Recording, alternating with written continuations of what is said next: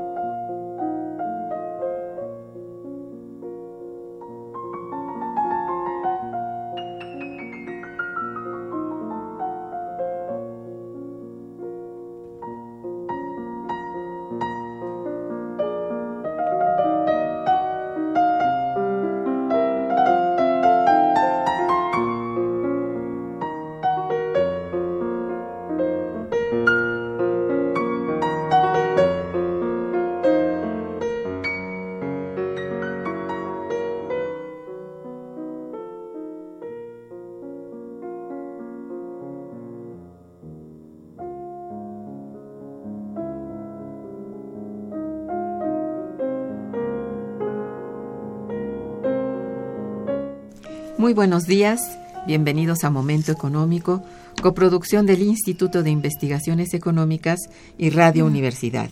Les saluda Irma Manrique, investigadora del Instituto de Investigaciones Económicas, hoy jueves 15 de diciembre de 2016. El tema que abordaremos hoy es el empoderamiento económico de las mujeres y para ello contamos con la valiosa presencia de nuestra compañera, la doctora Alicia Girón González. Bienvenida, Alicia. Buenos días. Buenos días, Irma, y también me da mucho gusto estar aquí con los radioescuchas de Momento Económico. Nuestros teléfonos en el estudio son 55 36 89 89 con dos líneas. Y para comunicarse desde el interior de la República, contamos con el teléfono LADA sin costo 01800 505 2688. La dirección de correo electrónico para que nos envíen sus mensajes es una sola palabra momentoeconómico arroba unam.mx. De nuestra invitada. Alicia Girón González es economista con posgrado en estudios latinoamericanos. La Junta de Gobierno de la Universidad Nacional Autónoma de México la eligió para dirigir dos periodos de la dirección del Instituto de Investigaciones Económicas. Fue profesora visitante en el Institute of Social Science de la Universidad de Tokio en Japón y en el Departamento de Economía de la Universidad de Missouri, Kansas City. Durante un semestre sabático estuvo estudiando los procesos económicos de Argentina y América del Sur en la sede de la Secretaría Ejecutiva de la Claxo en Buenos Aires, Argentina. Es investigadora del Instituto de Investigaciones Económicas y tutora del posgrado de Economía y del posgrado de Estudios Latinoamericanos. Actualmente es directora de la revista Problemas del Desarrollo, publicación de nuestro instituto y cuenta con un muy amplio número de publicaciones. Bien, uno de los grandes temas contemporáneos al cual Momento Económico ha dado un seguimiento puntual es el de género. Año con año y a través de diversos programas de esta emisión se ha hecho énfasis en el papel que juega la mujer contemporánea en la sociedad internacional y de la importancia que ha cobrado el Día Internacional de la Mujer. Los asuntos económicos, políticos, culturales y laborales han sido tema de estudio en nuestro Instituto de Investigaciones Económicas, que a su vez ha dado pauta para que hoy se conoce como el empoderamiento de la mujer. Es justamente el empoderamiento económico el tema que nos ocupará durante este programa y para ello la doctora Alicia Girón compartirá con nosotros información acerca del esfuerzo emprendido por la Organización de las Naciones Unidas, del cual forma parte, y es la creación de un panel de alto nivel sobre empoderamiento económico de las mujeres, del secretario general de las Naciones Unidas. Alicia, antes de todo te pido nos expliques cómo surge este panel de alto nivel y quiénes lo conforman. Bueno, sí, Irma, hace un año, precisamente, eh, eh, pues sí, por a finales de noviembre, principios de diciembre, recibí una llamada telefónica de eh, del departamento de, de Naciones Unidas, el que se dedica a mujer o no mujeres, y se me hizo la invitación para participar en un alto panel sobre el empoderamiento económico de las mujeres. Eh, este alto panel lo anunció Ban Ki-moon en el Foro Económico de Davos con la finalidad de eh, promover el empoderamiento económico de las mujeres. Yo quisiera explicar un poco por qué, o sea, dónde se sitúa y por qué la creación de este panel. Por favor. Bueno, en primer lugar, en, en la Asamblea General de Naciones Unidas, en septiembre de 2015, se aprueba la Agenda 2015-2030 sobre los ODS, que quiere decir los Objetivos del Desarrollo Sustentable. Esta agenda de desarrollo es continuación, de alguna manera, de los retos del milenio que fue 2000-2015, donde uno de los principales objetivos era acabar con la pobreza. Y, yo creo que los resultados fueron muy buenos, pero no solamente para poder lograr un mejor desarrollo, pues no solamente hay que terminar con la pobreza. Entonces, se hizo toda una serie de análisis que se han hecho a lo largo de los de lo, del primer decenio de este siglo y de los siguientes cinco años y se propone la Agenda 2030 eh, con la idea de eh, y que tiene 17 ejes. El punto en mi opinión, uno de los puntos más importantes es el de la equidad de género y es el número 5. Y dentro de ese eh, punto 5, entonces se ha creado el, eh, el alto panel para el empoderamiento económico. ¿Cuál es la razón de esto? O sea, hay muchísimos estudios, e incluso de, la, eh, bueno, de Naciones Unidas, el informe McKenzie sobre equidad de género, que es muy importante. Hay otro sobre hecho por la Organización Mundial del Trabajo, también sobre el trabajo de las mujeres. La OSD, la Organización de de Países Desarrollados, que preside Ángel Gurría, también tiene un documento sobre eh, género y empoderamiento económico de las mujeres. El Banco Mundial también ha participado en esto y el Fondo Monetario Internacional durante los últimos años, yo diría justo durante el periodo de eh, Christine Lagarde, se ha hecho mucho énfasis en las condiciones de trabajo de las mujeres. Entonces, a partir de ahí, Ban Ki-moon presenta este alto panel y la primera reunión la tuvimos en, en marzo un poco en el marco del Día Internacional de la Mujer. Y, y, bueno, fuimos convocados varias eh, varias mujeres y también están hay, hay hombres en este alto panel. Es más eh, preside el alto panel eh, Luis, Luis, Guillermo Solís que es el presidente de Costa Rica. Y además Simón Escarpayelo que es eh, un CEO, o sea, es uh, una alta directiva de IKEA, que es una fábrica que hace infinidad de cosas, de muebles y muy baratos, ¿no? Eh, y que ella está en Suiza. Entonces nos reunimos ahí a mediados, esto fue entre el 13 y el 15 de marzo de este año, y entonces está ella, pero también, por ejemplo, está Tina Forham, que es una también CEO de City, que tiene, es una de las mujeres más poderosas, y casualmente también está Christine Lagarde y el director de Banco Mundial.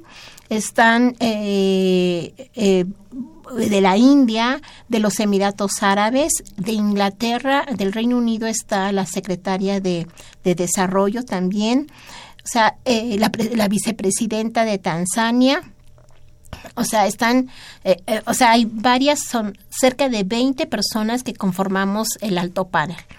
A partir de allí hemos tenido varias reuniones. Eh, a mí me ha tocado participar en Tanzania eh, con la vicepresidenta de, este país. Hemos estado en Ahmedabad, en viendo los proyectos productivos que tiene SIGUA y también hemos estado en Costa Rica en julio en vacaciones de la UNAM. Nosotros tuvimos una reunión con el presidente, con Luis Guillermo Solís, eh, para ver cómo tratar de mejorar el empoderamiento económico. Y yo creo que es muy importante, quizás, Irma, cuando que nos cuando la gente escuche bueno y qué es eso de empoderamiento económico yo creo que hay que definirlo. Eso es. Eh, y, el, y, y, lo voy a explicar como yo lo entiendo porque hay varias definiciones.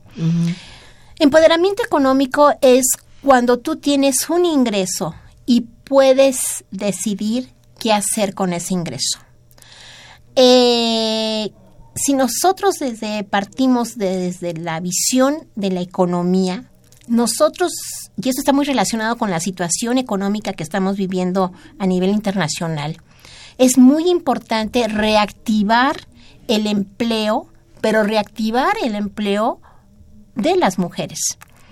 O sea, no queremos que las niñas trabajen, pero hay mujeres que ya están en edad de trabajar, que es el concepto de población económicamente activa, y a partir de allí, cómo lograr que las mujeres tengan un ingreso.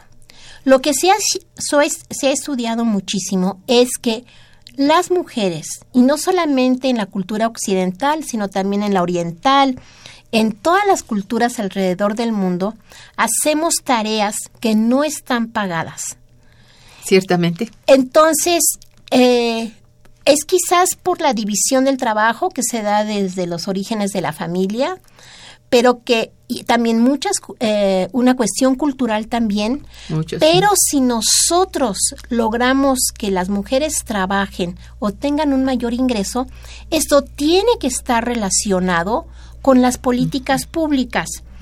Por ejemplo hay muchas mujeres y esto se da aquí diríamos a nivel de todas las clases sociales mujeres muy preparadas que cuando deciden tener su primer hijo o, tener una familia, se tienen que quedar a cuidar a los niños porque simplemente no hay con quién dejarlos.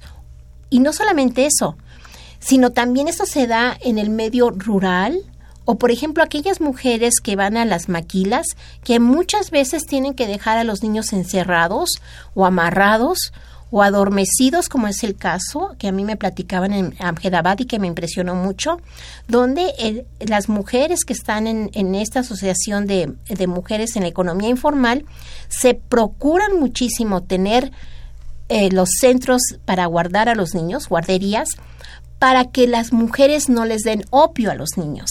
A eso a mí me oh, impresionó mucho porque eh, las mujeres tienen que salir a trabajar por muchas razones y mucho por también proveer un cierto ingreso para los hijos y para la familia. Pero no solamente es el cuidado de los niños, es también el cuidado de los adultos. La mujer, por cuestiones culturales, cuida de, de los padres, a veces de los abuelos, de los tíos, ¿no? Y, incluso hay culturas donde la mujer, una vez que se casa, tiene que hacerse cargo de los padres del esposo y, y de otras actividades de la casa. Y esto hablo mucho eh, de, por ejemplo, de, de países como Japón, eh, donde la mujer, aunque esté muy preparada, en el momento en que se casa, tiene que ir. Adopta esta. adopta por cuestiones culturales adopta ciertos patrones. Entonces, esto del el alto panel del empoderamiento económico eh, se estuvo trabajando un poco para poder hacer un documento que vaya a los diferentes gobiernos y se planteen políticas públicas para mejorar los ingresos de, de la eh, pues de las mujeres. Entonces, nosotros vemos que, por ejemplo, lo que vimos, y este es un el documento que se hizo, se aprueba en el marco de la Asamblea de Naciones Unidas, se le entrega en, en, allí en la sede de Naciones Unidas a Ban Ki-moon el 22 de septiembre, y es un documento hay una versión muy corta y una versión mucho más grande, pero allí en ese documento lo que se vio es que hay cuatro tipos de, de, o sea, las mujeres se encuentran ubicadas, sobre todo cuando, eh, eh, o sea, están en edad de trabajar. Sí. Bueno, las mujeres en el sector formal, lo cual eso es muy fácil, son mujeres que tienen prestaciones sociales, que si siguen durante más de 25 o 30 años, pues seguramente van a tener una pensión. Eso serían las mujeres en el sector formal. Después hay una gran cantidad de mujeres en el sector informal. Ah, Por ejemplo, en México y en América Latina el sector informal ocupa más del 50%. Entonces, las mujeres entran a trabajar y no tienen asegurado una pensión. Aunque tengan un ingreso, no van no tienen asegurado una pensión. No hay prestaciones. Cuando, cuando, cuando, ni siquiera tienen acceso a la salud. Entonces, esto es un tema de política pública. El otro es las mujeres en, en la agricultura, en el sector rural, donde también realizan una serie de trabajos que no están remunerados. Y por el otro lado están las mujeres, el otro sector sería las mujeres como empresarias, las mujeres que de alguna manera pudieron romper muchas trabas y llegaron a tener sus empresas. Entonces, estos vendrían a ser los cuatro tipos donde se ubican las mujeres. Entonces, cuando hablamos, y vuelvo a regresar a empoderamiento económico de las mujeres, es que el deseo es que las mujeres, en la medida en que tengan un ingreso, van a poder tener mejores, eh, pues un acceso, un mejor acceso a la educación para sus hijos, un mejor acceso para la vivienda, incluso un mejor acceso para, para la salud, incluso pues mejoran las condiciones de vida. Eso es principalmente, pero por eso es muy importante que las actividades que realizan las mujeres tengan un ingreso. Y esto lo voy a relacionar porque, fíjate, eh, Irma, que, bueno, yo tengo una chica, una, una compañera a la cual estoy dirigiendo su tesis de doctorado. Y ella quería hacer sobre trabajo y, empleo y mujeres. Y nos y bueno a mí nos pusimos a estudiar este del trabajo no pagado porque casualmente la ciencia económica sea la clásica, neoclásica, keynesiana, pues keynesiana, marxista, heterodoxa, todo lo que tú quieras, pues no estudia el trabajo no remunerado. En la ciencia económica lo que interesa... No, es ni siquiera objeto de estudio, ¿no? No, no, es objeto de estudio porque no hay una relación de intercambio, no hay una relación de dinero, por lo tanto no hay una relación monetaria. Entonces la ciencia económica no está el trabajo no remunerado. Y el trabajo no remunerado es un trabajo muy importante y por eso es que lo que se pretende en este alto panel es tratar a través de políticas públicas, y aquí es donde los gobiernos no solamente tienen que ceñirse a la Agenda 2030, sino que hacer mucho mayor énfasis en el punto 5, porque el punto 5, que es equidad de género, o sea, que es género en sí, que es mujeres, cruza con los otros 16 puntos de la agenda del desarrollo. Exactamente. Muy bien, vamos a hacer una breve pausa musical y regresaremos. Quédense con nosotros. Está escuchando Momento Económico.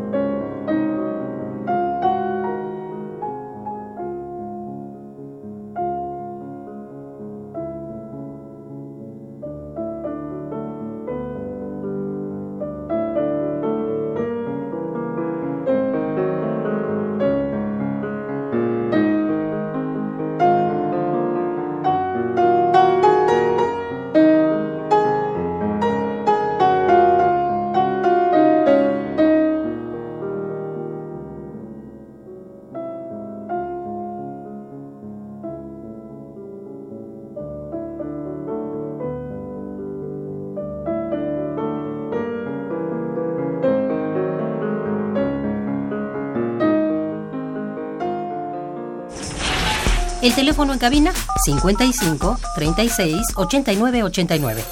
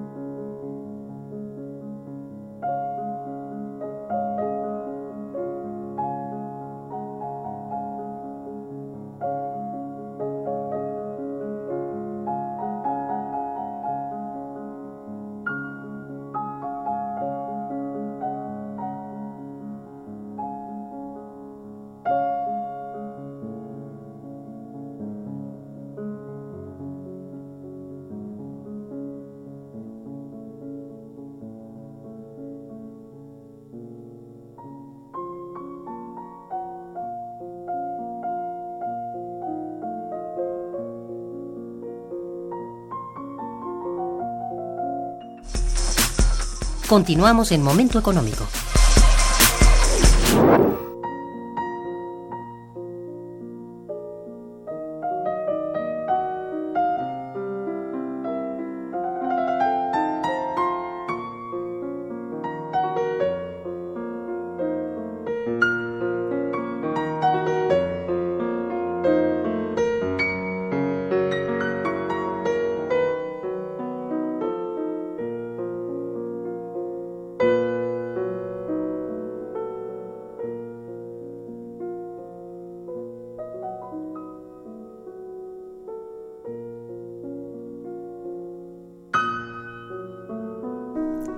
Muy bien, em, aquí mm, se me ocurre, a ver, preguntarte qué significa el hecho de crear un panel de alto nivel sobre empoderamiento económico de las mujeres en un contexto como el actual de crisis financiera.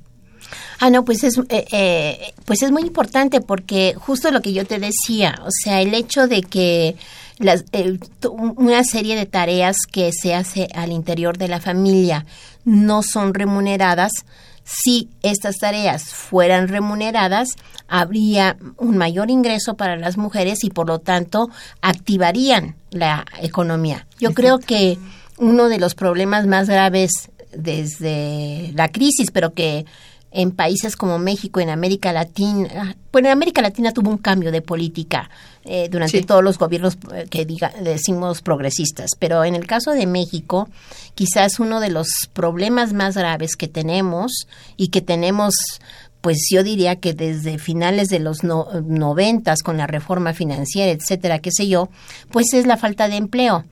Eh, un ejemplo es la migración. Incluso hemos estudiado la migración con enfoque de género y nos hemos dado cuenta que la tasa de crecimiento de migración de las mujeres es superior incluso que la tasa de crecimiento de los hombres. Esto lo que quiere decir es que las mujeres buscan de alguna manera un empleo pues precisamente para satisfacer las necesidades de sus hijos. O sea, nadie se va a otro país en busca de, un empleo únicamente porque le gusta. Porque quiere viajar. No, o sea, yo creo que a nadie nos gusta dejar nuestras cosas, nuestra familia, eh, nuestra casa. No, o sea, eh, eh, eso, eso tiene una razón de ser. muy fuerte. Entonces, ¿Qué es lo que pasa? Que eh, al menos en México y en, países eh, como de América Latina o en los propios países africanos y también en los países como por ejemplo Japón, o sea, y tomo Japón porque incluso el programa de AVE, que son las famosas tres flechas, tiene la necesidad y lo ha planteado de que las mujeres regresen al mercado de trabajo con la idea de reactivar la economía de Japón que tiene más de 20 años en deflación. Estar Entonces, sí. nosotros estamos estancados y por lo tanto se ha dicho, incluso Mackenzie y Christian Lagarde, la directora del Fondo Monetario Internacional, ha dicho que si las mujeres empezaran a trabajar y con sueldos dignos, inmediatamente la economía se reactivaría. Bien, si bien esto Se, se ha mencionado mucho, nosotros en cuanto a, a nuestro país y lo que compete, pues es, un po- es importante ver, por ejemplo, lo que el documento del alto panel ha realizado. Y, por ejemplo, uno, uno de los de los ejes que me parece que son fundamentales es crear un poco atacar esa normatividad ad- adversa en cuanto a roles culturales. Mira, Sí, claro. hay lugares en México donde eh, incluso parte de las tierras que son ejidatarias, únicamente los poseedores del ejido son hombres y no son mujeres. Entonces esto hace una situación de vulnerabilidad para las mujeres. O sea, no hay una equidad en cuanto a que la mujer tiene o debe de tener los mismos derechos del hombre. Esto es muy importante. ¿Por Sí. qué ser propietarias de la tierra? Porque a final de cuentas la tierra representa un colateral para que le, le sea otorgado el crédito. ¿Sí?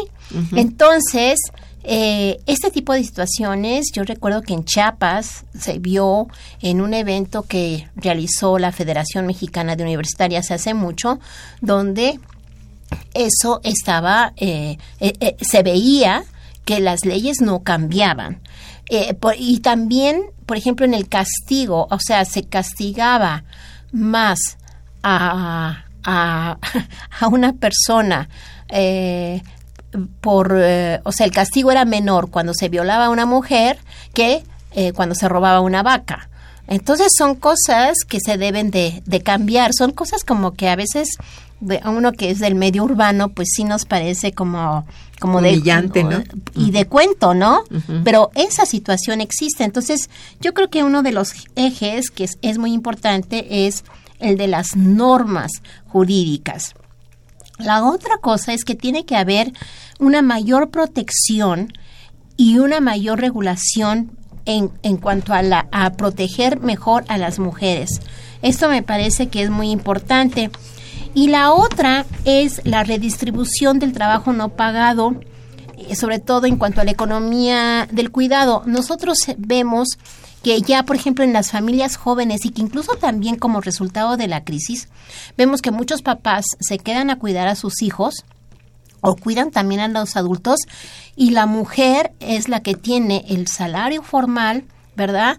Y además sale a trabajar. Esto Sí. es un cambio que se ha dado sobre todo en las generaciones jóvenes, donde las mujeres bien preparadas salen y están en la economía formal, pero también eh, veíamos el caso, muchas veces a veces los hombres tampoco quieren trabajar, ¿eh? O sea, y esto se da a todos los niveles. A mí me Bueno. tocó en una entrevista, y eso también fue en Amjedaba, lo cual me, me impactó muchísimo, eh, de que, bueno, ella, esta persona, esta mujer se casa, eh, el que proveía el dinero, bueno, ella trabajaba y la proveía el suegro, pero al suegro le da una embolia, entonces la, la, la, la suegra tiene que cuidar al, al señor, pero el, el, el, la pareja, el esposo, nunca quiso trabajar, sino hasta después de 20 años, y ella se hizo cargo de los ingresos familiares.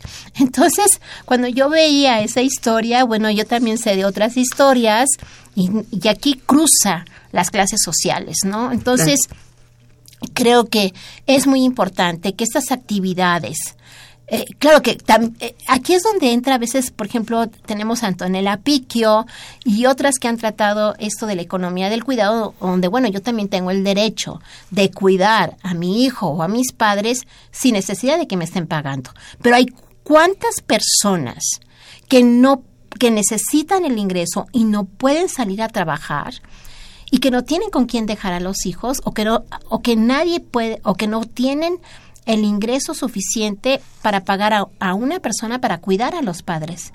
¿no? Sí, en el caso de la eh, eh, sí. el caso, o sea, es, eh, son cosas muy que, que, que hay que ponerlas en la mesa a- a- a- de debate. O sea, hay, Claro. hay que discutirlas y hay que hablarlas. Entonces, esto es uno de, de la economía del cuidado me parece muy importante porque además la economía del cuidado viene es quizás una de las aportaciones más importantes a la economía feminista.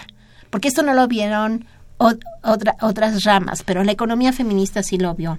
La otra que también es muy importante, Irma, el, el tener el acceso a, un- al financiamiento y el tener acceso a, la propiedad y sobre todo el acceso a, lo, que vendría a ser la inclusión digital y la inclusión financiera. Cuando uno habla de, a mí me llamaba la atención, pues ¿cómo que de inclusión digital? Bueno, es que no toda la gente tiene acceso al Internet. Y ahora muchas de las transacciones se hace, financieras se hacen a través de, de un teléfono. Entonces, eso también es muy importante que las personas, que haya un mayor acceso al, al Internet. Y otro que es también sumamente importante son los cambios culturales a nivel de, las, de los grandes corporativos.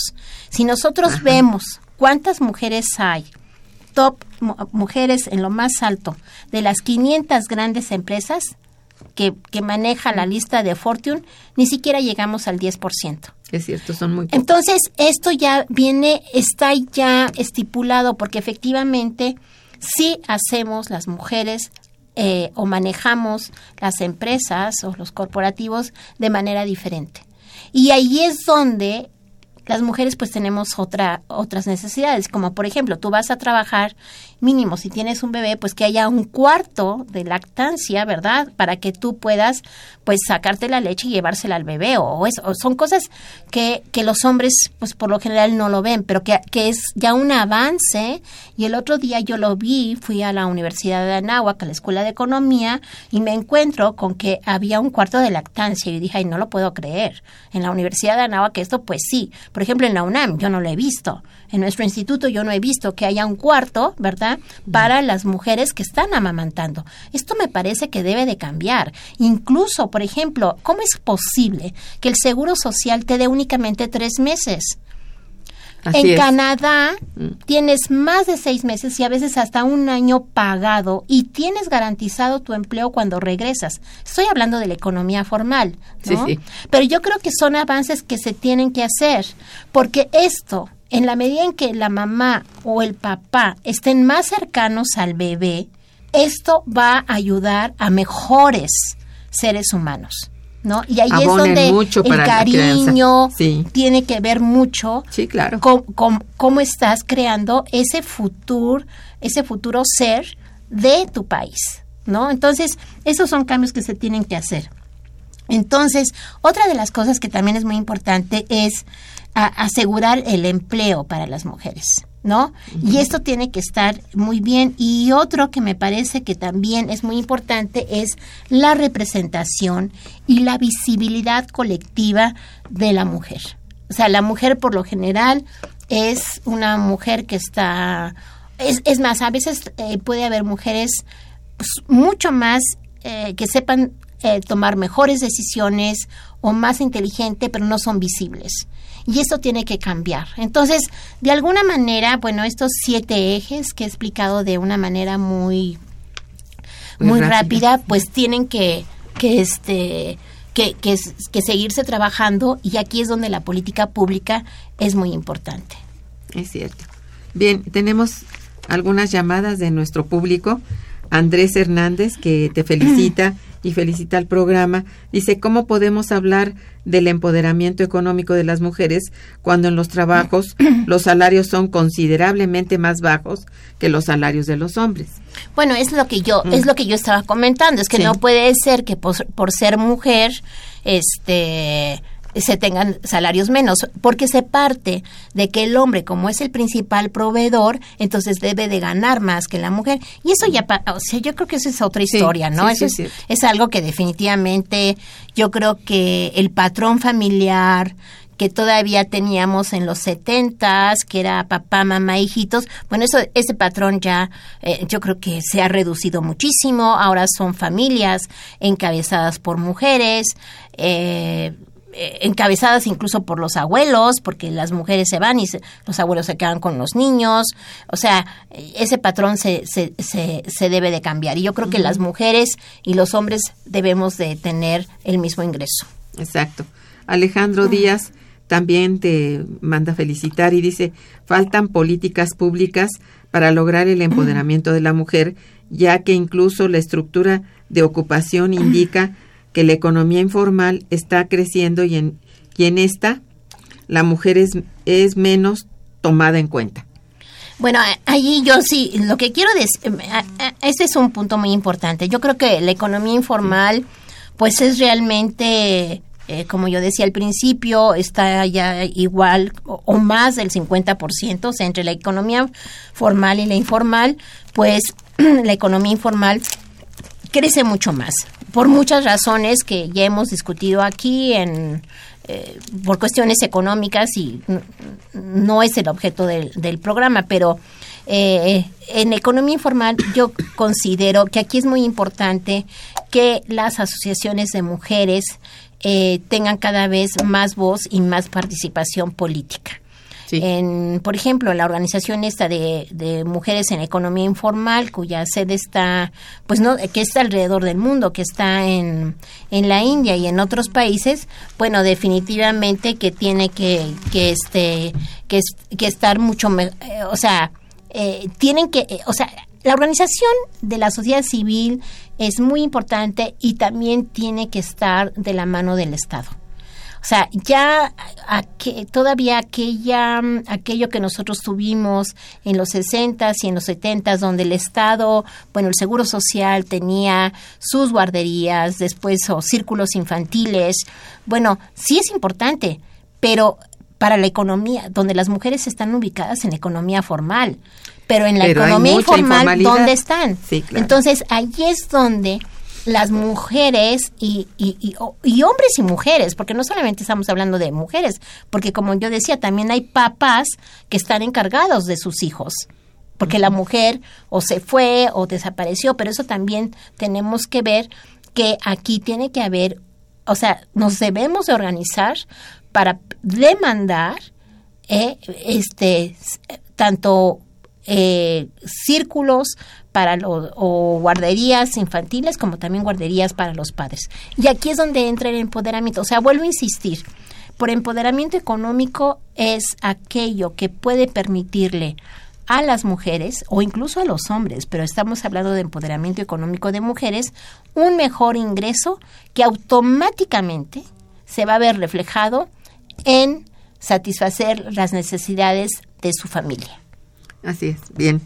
Eh, aquí, bueno, ya has hablado un poco de, de cómo es, cuáles características tiene en México el empoderamiento de la mujer, pero actualmente, ¿cómo lo caracterizarías tú en este momento, por ejemplo?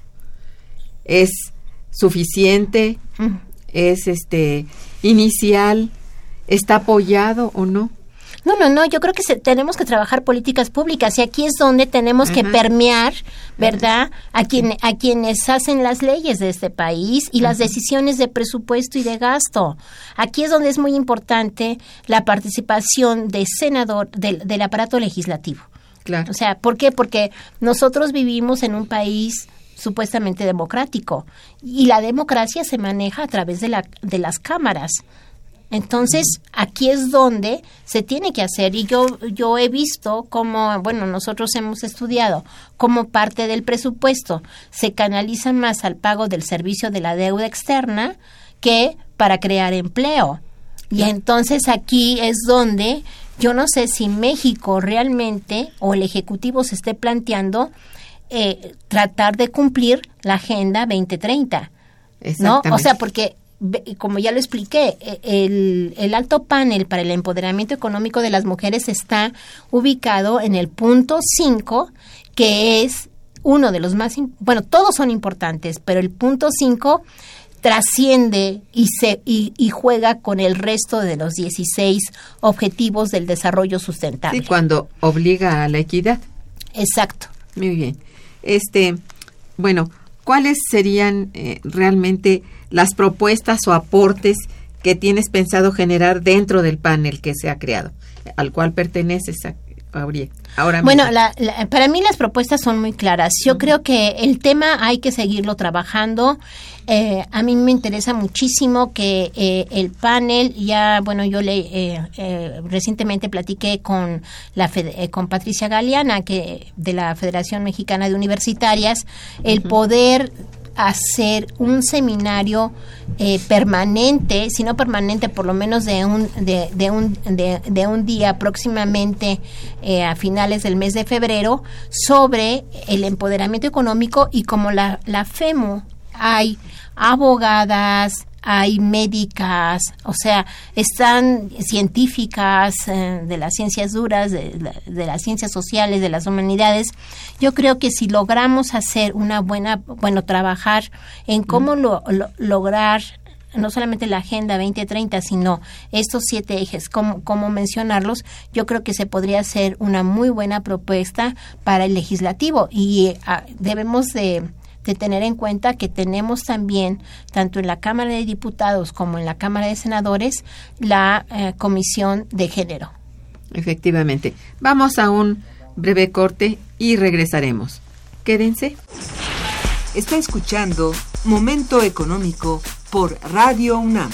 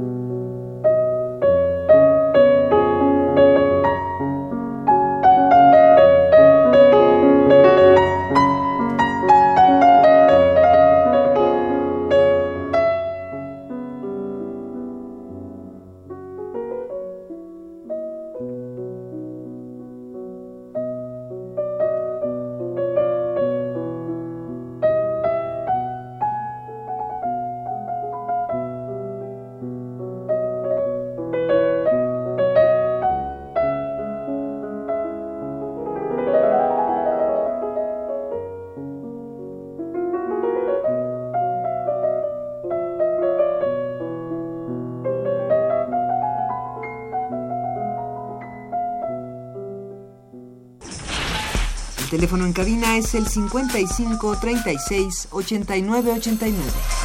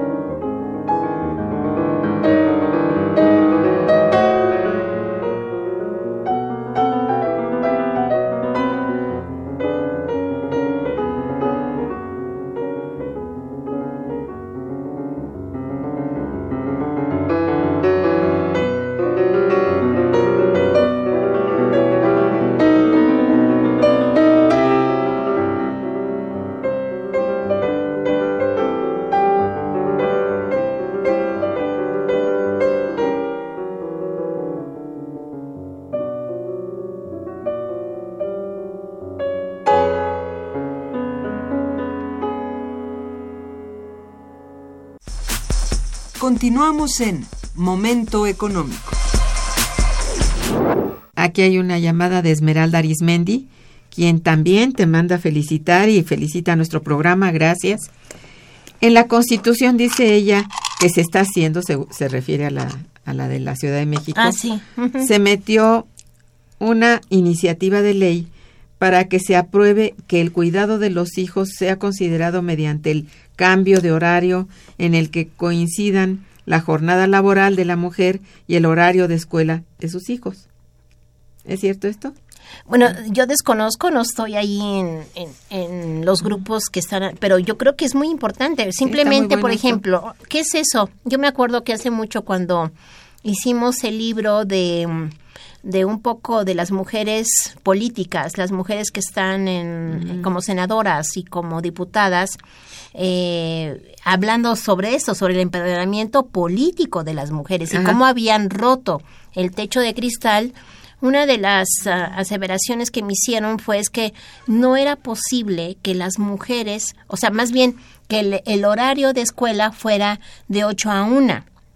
Simplemente una mujer no se puede insertar en un horario de 8 horas, porque por ley el horario de trabajo es pues de 8 a 4 o de 7 a 3 o de 6 a 2. Sí, no, no es coincidente. Entonces, ¿cómo, ¿cómo es eso? Entonces, llevo al niño a la escuela y después me salgo y lo tengo que recoger a la una. Y después resulta que yo trabajo una hora o dos horas de, de donde está la escuela. Bien, eso es, Es muy eh, difí- muy Yo no difícil. entiendo por qué esto no lo ha hecho. Es un tema que no se ha tocado en la Cámara de Diputados y en la Cámara de Senadores. Pero el horario debería de ser ah, igual que, un, eh, que una jornada laboral. Y un poco, no es que los niños los tengan las ocho horas, pero muy bien pueden dividir ese tiempo también para otro tipo de actividades. Y una de las actividades que quizás es muy importante es el hacer la tarea, que pueden ser talleres, pero además también hay otro tipo de actividades como aprender un instrumento o hacer más ejercicios de matemáticas. Creo que allí el sistema de educación que tenemos no coincide con la necesidad de que las madres y los padres tengan una eh, jornada eh, más amplia. Entonces, ¿qué es lo que pasa? Que gran parte de las mujeres que necesitan un ingreso, pues están en la economía informal. ¿Por qué? Porque Es la forma de- ser más flexible. No, y mucho trabajan en sus casas. Entonces, Sí. claro, cuando llegan y recogen al niño y todavía tienen que hacer la tarea, pues lo que quieren es romperle el libro en la cabeza.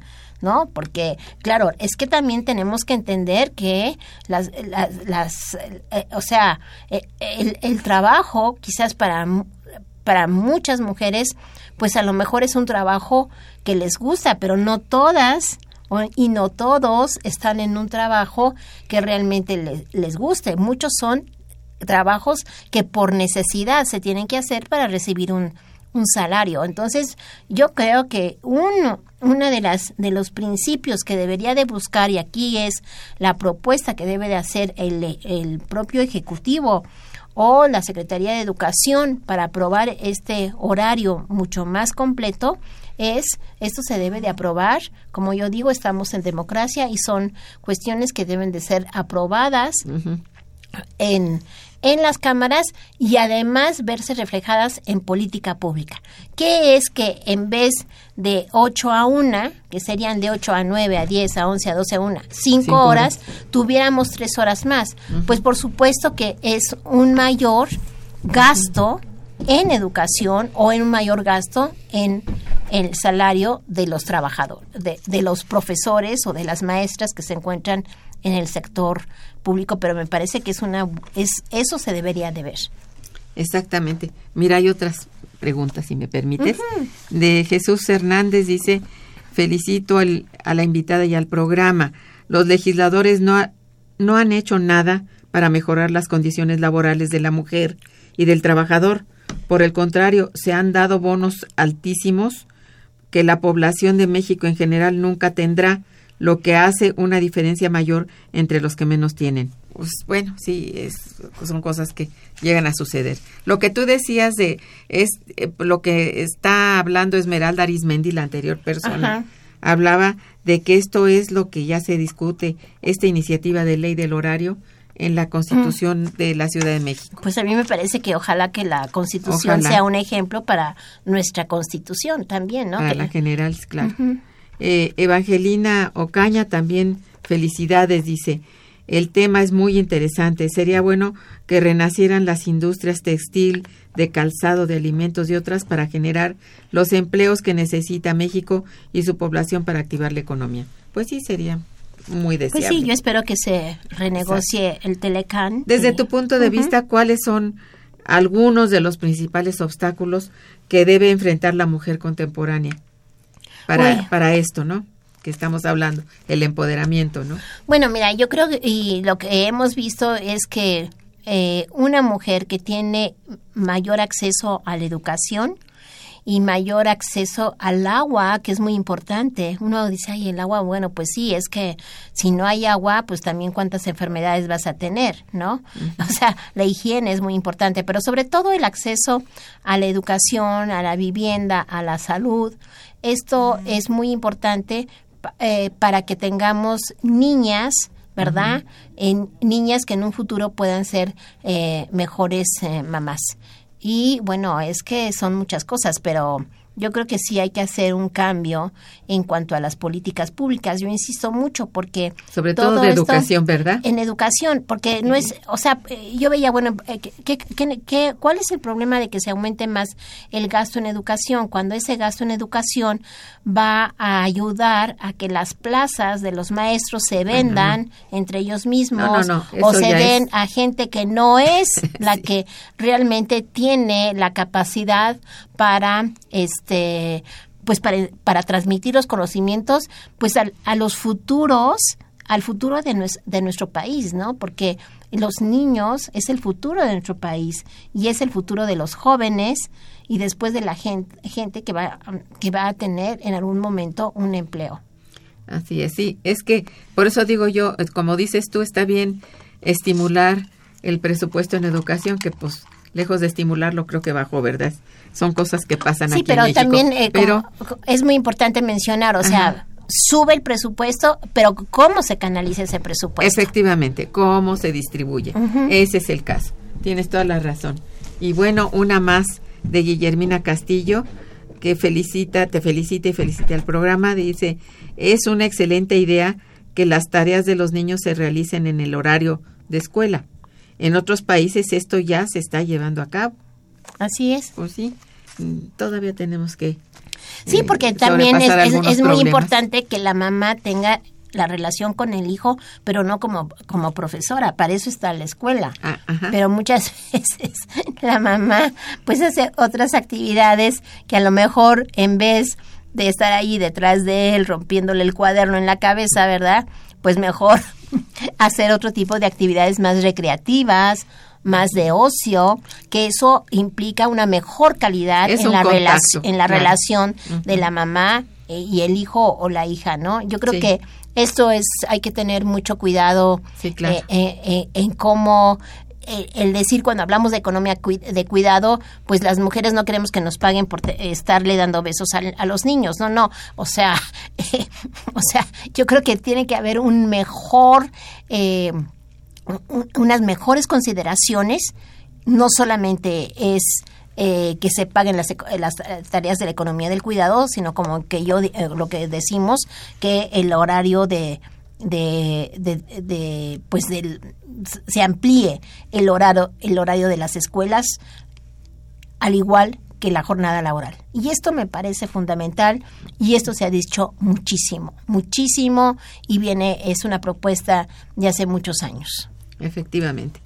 Bueno, a tu, en tu opinión, ¿qué, ¿qué es lo que puede ofrecer el sector académico en cuanto al empoderamiento económico se refiere? Bueno, lo que pasa es que nosotros como académicas y pues eh, pues lo que pasa es que tenemos que darle seguimiento y nos interesaría muchísimo estar en un mayor contacto, pues al menos con la Comisión de Género del, del Senado y la, y la Comisión de Género de, de los diputados. Y tan pronto como tengamos eh, un evento que como yo te decía Irma este ya hay una propuesta al menos escrita, todavía no trabajado, pues que sería muy importante que la Federación Mexicana de Universitarias tomara ah, eh, este este documento que fue aprobado en Naciones Unidas el 22 de septiembre en el marco de la Asamblea General. Ojalá que sí, porque bueno, no sé eh, qué tanto pudieras decirnos de lo que hace el actual gobierno o que ha hecho el actual gobierno por, bueno, en materia de género. ¿Qué tanto ha logrado? Porque mucho se ha hablado que la mujer y que la mujer. No, yo creo que sí hay, avances. O sea, no podemos decir que no se ha hecho nada. Yo creo que se ha hecho avances desde que se forma, bueno, desde el Año Internacional de la Mujer, que se, ¿te acuerdas? En 1975. Yo creo que ha habido grandes avances y cada vez hay una mayor participación de la de las mujeres en pues en, en puestos públicos, encabezando empresas, etcétera. Yo creo que hay avance, pero siempre, siempre habrá necesidad de mejorar mucho más, ¿no? Entonces, eh, yo creo que son muchas aristas que todavía nos faltan. No podemos decir que tenemos equidad de género pues cuando, o sea, digo, eh, la, violencia que hay para las mujeres es eh, cada vez incluso hasta se incrementa. Y esto, bueno, no solamente es en México, lo vemos en otros países, ¿no? Sí, es cierto como que es poco el avance en ese terreno, aunque bueno, eso no nos va a detener. Claro, las mujeres eh, que, eh, que, son golpeadas eh, y la violencia intrafamiliar, que es un tema que, que, bueno, la violencia que hay al interior de las familias, que bueno, es, todo un tema de... Sí. De es otro tema que también de las, pues. de las violaciones hacia las niñas, ¿no? Y, y a las mujeres y bueno, cosas que, que sí se le enchinan a uno el cuerpo, ¿no? Cuando uno se entera de ese tipo de cosas. En efecto. Bien, pues eh, lamentablemente se nos ha terminado el tiempo de la emisión. Y te agradezco mucho por haber estado aquí en Momento Económico compartiendo tus valiosos conocimientos y a nuestros radioescuchas por su atención y participación. Estuvo en los controles técnicos Miguel Ángel Mendoza, en la producción Santiago Hernández y Araceli Martínez en la coordinación y conducción, Irma Manrique, quien les desea muy buen día, pero mejor fin de semana. Gracias. Muchas gracias, Irma. Momento económico. Radio UNAM y el Instituto de Investigaciones Económicas presentó Momento económico. Momento económico.